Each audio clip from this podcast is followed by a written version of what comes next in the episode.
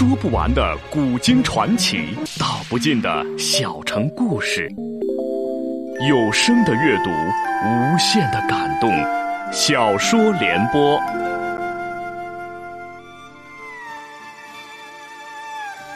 三国末年，司马氏把持魏国朝政，不惜私养死士，以暴力暗杀政敌。浑浊的世道，让名动天下的竹林七贤也难独善其身，深深卷入其中。请听吴畏撰写的《中国古代大案探奇录之竹林七贤》，由时代播讲。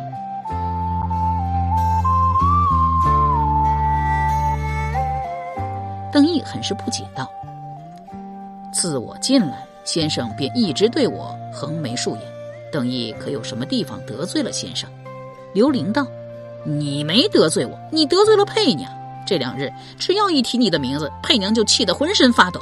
问他发生了什么事，他又不说，只说再也不想见到你，连你的名字都不想听到。”邓毅一时黯然无语，半晌才道：“原来先生是要为佩娘出气。”又道：“但我要请教先生的这件事，也许十分重要。”刘玲这才勉强道：“什么事？”邓毅便大致说了今日在大将军府阮籍的怪异之举，问道：“我是不是做错了什么事，惹怒了阮先生？今日凑巧遇到他，便有意甩脸色给我看呢？”刘玲思忖道：“阮籍不是多口之人呐，他如果讨厌你，只会离你远远的，不会特意留下来跟你说那几句话呀。”又问道。是不是之前阮籍托过你什么事，你忘记办了？邓毅道：“没有啊，以前我跟阮先生只打过照面，今日还是第一次说话。”刘玲道：“你再好好想想，阮籍这是明显的暗示，暗示有什么事你要去办，或是办了没有办好。”邓毅苦思不得其解，还待再问。杜英提了药箱出来，告道：“可以出发了。”邓毅只好作罢。刘玲又叫道：“喂，你得罪了人，不准备道歉吗？你明日给我滚来寿阳山，好好向佩娘赔礼。”邓毅为难的说：“我有军令在身，最近怕是都走不开。”刘玲大怒，扬手扇了邓毅一耳光，道：“这是替佩娘教训你！”怒气冲冲的去了，一路赶来鸿胪寺。东吴使者一行本来群情激愤，听说司马大将军特意派了御医来为吴刚治伤，均感荣宠，这才略略平静了下来。杜英入房一看吴刚伤势，便摇头道：“迟了，救不活了。”一旁侍从很是不解，问道：“我及时为吴先生止了血，又上了药。吴先生虽然昏迷未醒，但伤势并未恶化。太医如何会说迟了？”杜英道。你没发现贵使中毒在先吗？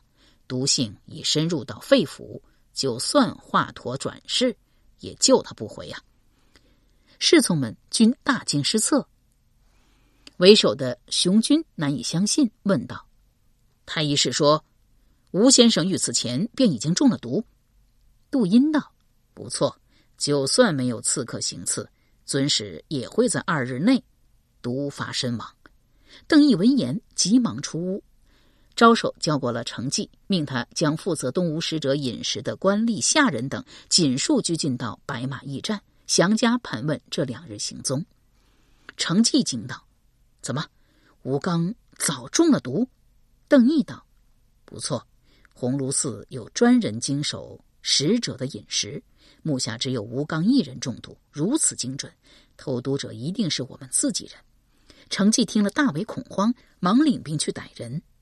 杜英忽出来叫道：“邓将军，吴刚醒过来了，不过应该只是回光返照。”邓毅忙重新进房，奔到榻边蹲下，问道：“吴使者，你可是有什么话要说？”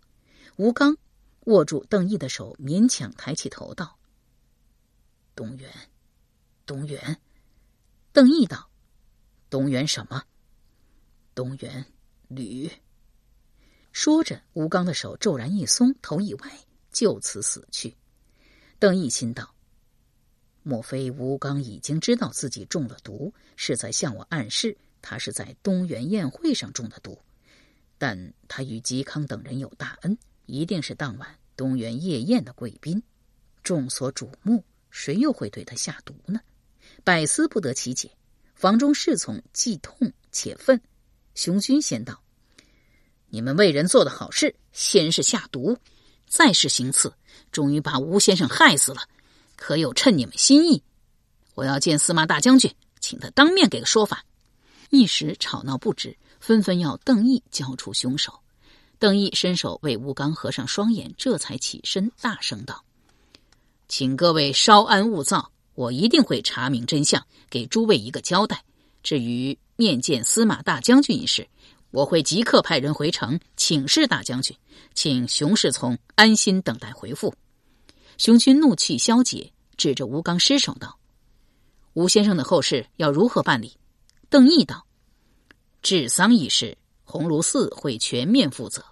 熊世聪有任何建议和要求，可直接向鸿胪寺官员面提。”出来庭院，太医杜英尚未离去。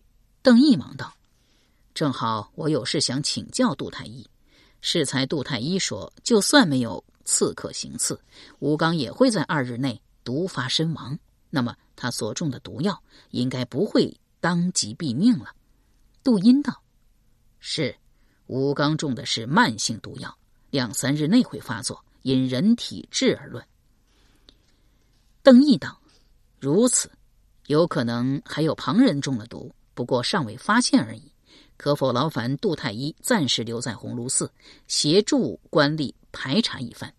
杜英道：“事关东吴使者，理该尽力。”邓毅遂回来白马驿站，军士正陆续押解被逮官吏仆役进站，他本待跟着进去，忽转头西眺远山，心有所悟，便牵了一匹马。独自朝西面码头村赶来，到村口时，向村民打听马威住处。村民摇头道：“人都死光了，屋子也都早荒废了。前一阵子大风啊，整屋都塌了半边。公子啊，不必再去了。”邓毅问道：“马家人为人如何？”村民道：“不错，都是好心人。”又叹息道：“从来不会想着去害人家的一家人，唉。”却遭了这样的祸事，村里人那都说这是马家儿子马威引回来的灾祸呀。邓毅忙问道：“阿叔近来可有见过马威？”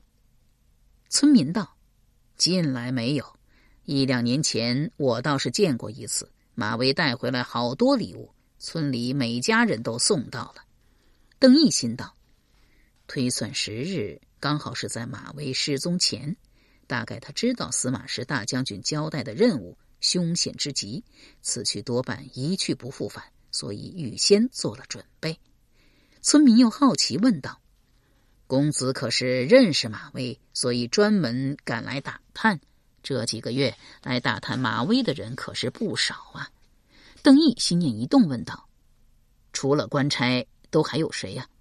村民道：“大多数都是官差了，不过……”有一位中年文士，旁人都是打听马威家中出了什么事，经过情形如何，他却跟公子一般，只打听马家住处。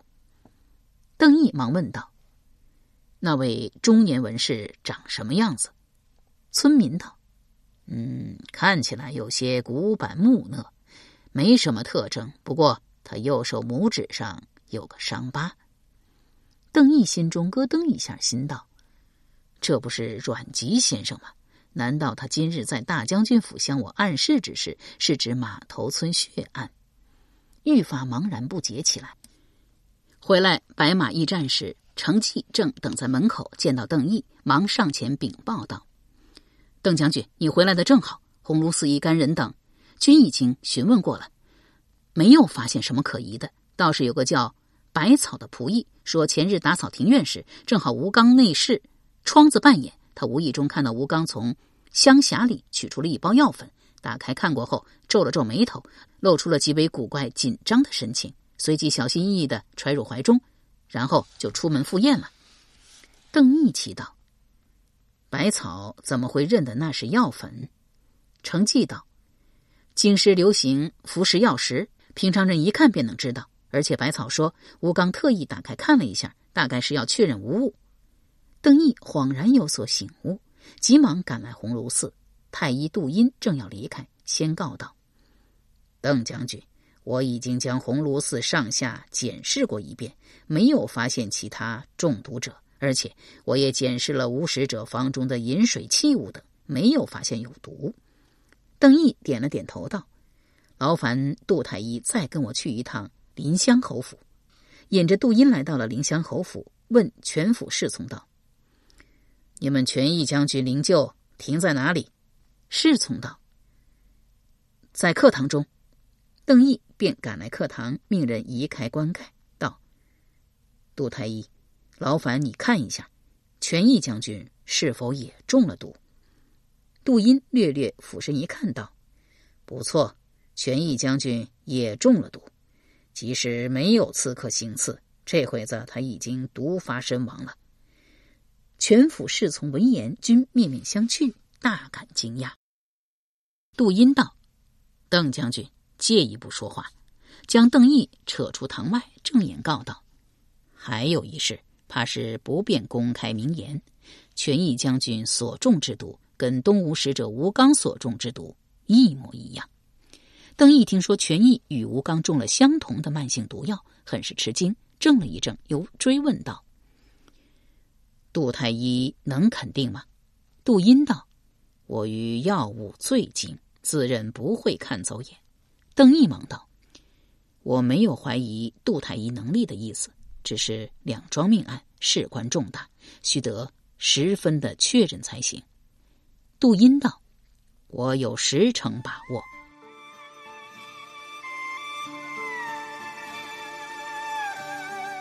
由时代播讲的吴畏撰写的《中国古代大案探奇录·竹林七贤》正在播出。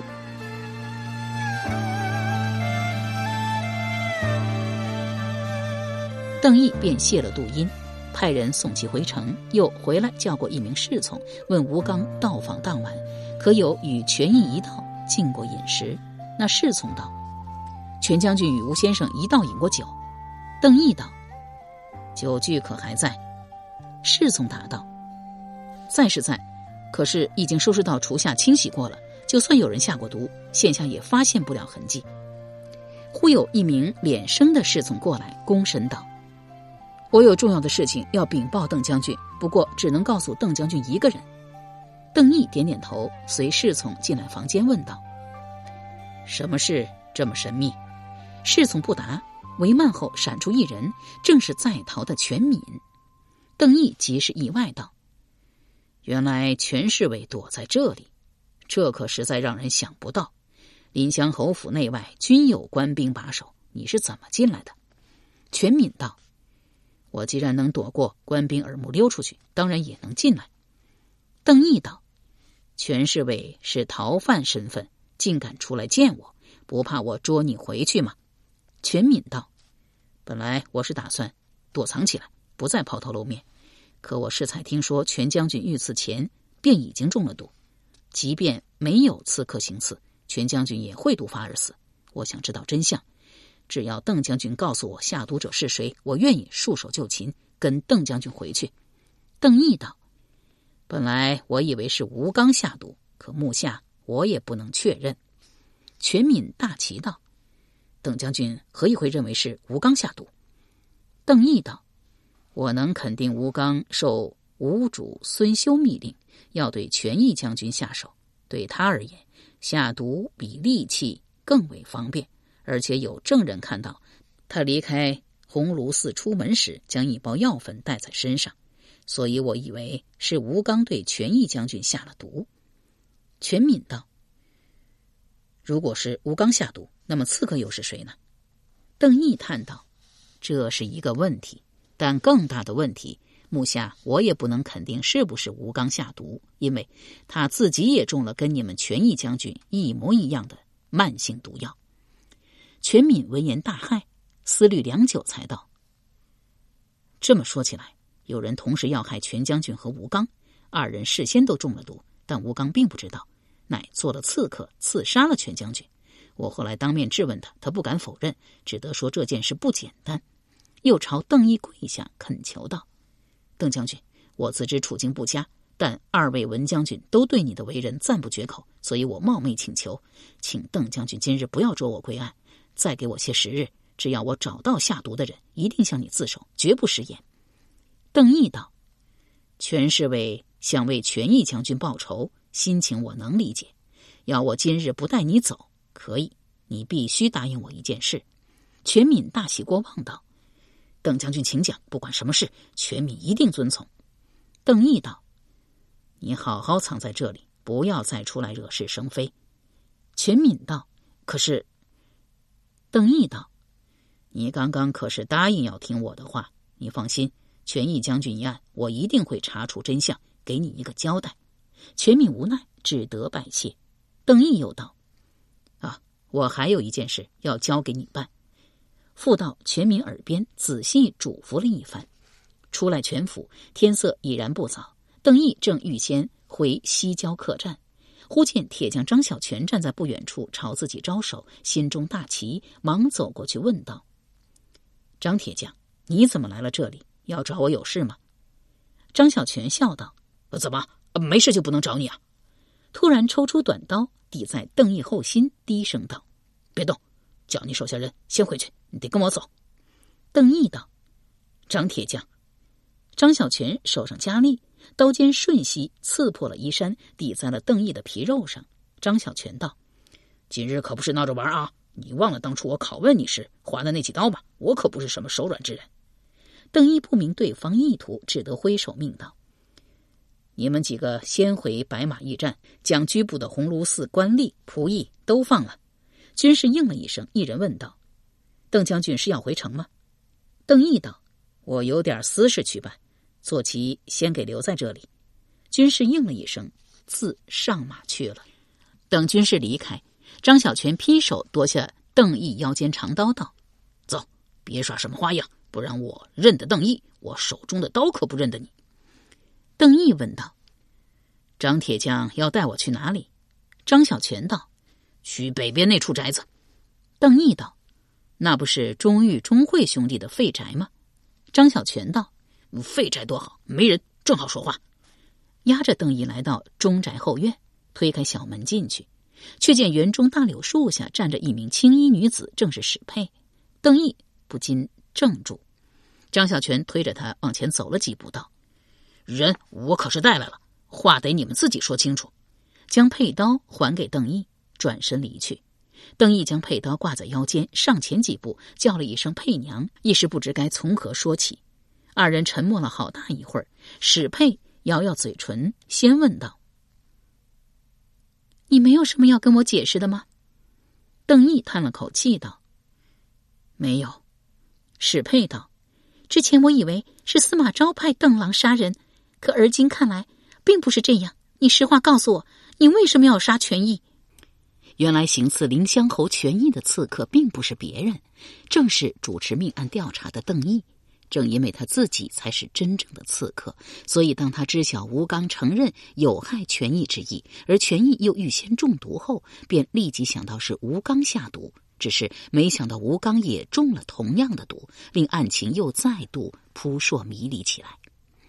史佩见邓毅沉默不应，正色道：“我跟权义素不相识，非亲非故。他死了，我不会难过；他活着，我也不会欣喜。可我实在不愿意邓郎跟他的死沾上关系。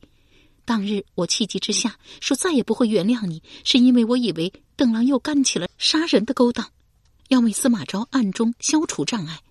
可而今司马昭既派邓郎调查此案，想来事情跟他无干。”只是我亲眼看到邓郎潜入林香侯府，邓郎也亲口承认是你杀死了林香侯权益，这是不会错的。但我想知道是为什么。邓毅道：“实在抱歉，我答应了旁人，关于这件事不得泄露半个字，还请佩娘原谅。”史佩便不再逼迫揣测，问道：“是不是林香侯权益手中握有不利于嵇康先生的证据？”邓郎必须得杀了他。邓毅很是意外，问道：“佩娘何以会认为跟嵇康先生有关？”史佩道：“以前我以为邓郎只是个冷酷的杀手，但后来我发现你其实是个正派的人。你之前未将那些信函上交，其实不是你不关心任务或是目标以外的事，而是你尚有正义之心，分辨得出对与错。他，啊，司马师死后，你自请去首阳山守灵，其实也想要远离以前的生活。”他的声音渐渐低沉了下来，停了停，又道。邓郎曾是我立誓必杀之人，但我仍然喜欢上了你。除了，除了那个之外，还因为刘林先生一再强调说世间没有圣人，人孰无过。他叫我不要在意你曾经堕落，而是要看到你已然崛起。我知道邓郎已经完全变了一个人，而今你再次杀人，一定有什么特别的缘故。有些事情不能解释，如果仍然有人能懂。于心灵是一种温暖，与生命是一种感动。邓毅沉默许久，才道：“多谢佩娘理解。”史佩一直刻意留意着邓毅脸上的细微表情，闻言顿时露出欣喜之色来说道：“这么说，我猜的没错，当真是跟嵇康先生有关了。”邓毅不答，脑海中忆及往事，不禁浮想联翩。他被司马昭召回洛阳，留居武阳侯府养伤后，某日陆仪忽然来访，其人已成为钟会心腹，在司隶府任从事时，又娶了名将郭修之女郭丽为妻，而今春风得意，地位身份已跟往日不大相同。邓毅很是意外，请陆仪入堂坐下，问道：“什么风把陆从事给吹来了？”陆仪笑道：“怎么？”我就不能来探访邓将军的伤势？邓毅道：“多谢，不过我知道陆从事是大忙人，一定是无事不登三宝殿。”陆仪道：“邓将军是爽直之人，陆某便明言了。我知道邓将军跟竹林七贤中的刘伶很有些交情，想必爱屋及乌。邓将军目下也为嵇康下狱而忧虑。如果我说我有法子救嵇康，邓将军可会相信？”邓毅大感意外，表面却不动声色，问道：“嵇康一案由司隶府起头，陆从事是中司隶属吏，何以反而要相助嵇康？不怕中司隶知悉后追究怪罪吗？”陆仪笑道：“中司隶不会知道这件事，既不知道，又怎会追究怪罪呢？至于前一个问题，有付出才会有回报。我助嵇康脱狱，当然也想要回报。”邓毅道。洛阳城中想救嵇康的人数以万计。陆从事若有门路营救嵇先生，又想要回报，只要随便找个有名望、有来头的人开口，譬如东园主人吕安、钱伯女子，随军任取。陆从事为何偏偏找上了我？陆仪笑道：“因为我要的回报，须得由邓将军来给。”邓毅心中反复盘算，思虑许久，才谨慎的问道。陆从事预备如何营救嵇康？有把握吗？陆仪道：“十足把握。至于怎么做，邓将军到时便会知晓。”邓毅道：“那么陆从事要的回报是什么？”陆仪道：“谈及回报之前，先得有两个条件：第一，今日陆某与邓将军所谈之事，无论成与不成，均不得再让第三人知晓；第二。”无论邓将军因此而推算或是知晓了我什么事，我是指关于我陆仪的任何事情，均须得保守秘密，不得外泄出去。邓将军得先答应这两个条件，我方能说出回报到底是什么。邓毅微一踌躇，即道：“这两个条件都在情理之中。”好，我答应了。陆仪道：“那好，我要的回报是邓将军须得替我杀个人。”邓毅一怔，问道：“哦，什么人？”陆仪道：“我现下不能说，到时再告诉邓将军。况且邓将军受过杖刑，尚未痊愈，武功不及往日五成。现下告诉你，亦是无多大用处。不过为表诚意，我会先设法营救嵇康出狱。事情成功后，再向邓将军索要回报。若事不能成，今日之事就当从来没有发生过。”见邓毅。神色古怪，又道：“怎么，看邓将军神情，似乎不大相信我的话。邓毅便坦然道：“陆从事而今也有官家人身份，应当清楚当下局面。司马大将军虽未杀嵇康，但仍将他羁押在大狱，摆明不打算轻易放过。”陆仪笑道：“我虽不知司马大将军用意，但对钟司令的心思却是一清二楚。他正努力寻找机会另立罪名，要置嵇康于死地。”邓毅道。想救嵇康的人很多，更有不少权贵名士。这么多人都做不到的事，陆从事如何能做到？由时代播讲的无畏系列小说《竹林七贤》今天就播送到这里，请明天继续收听。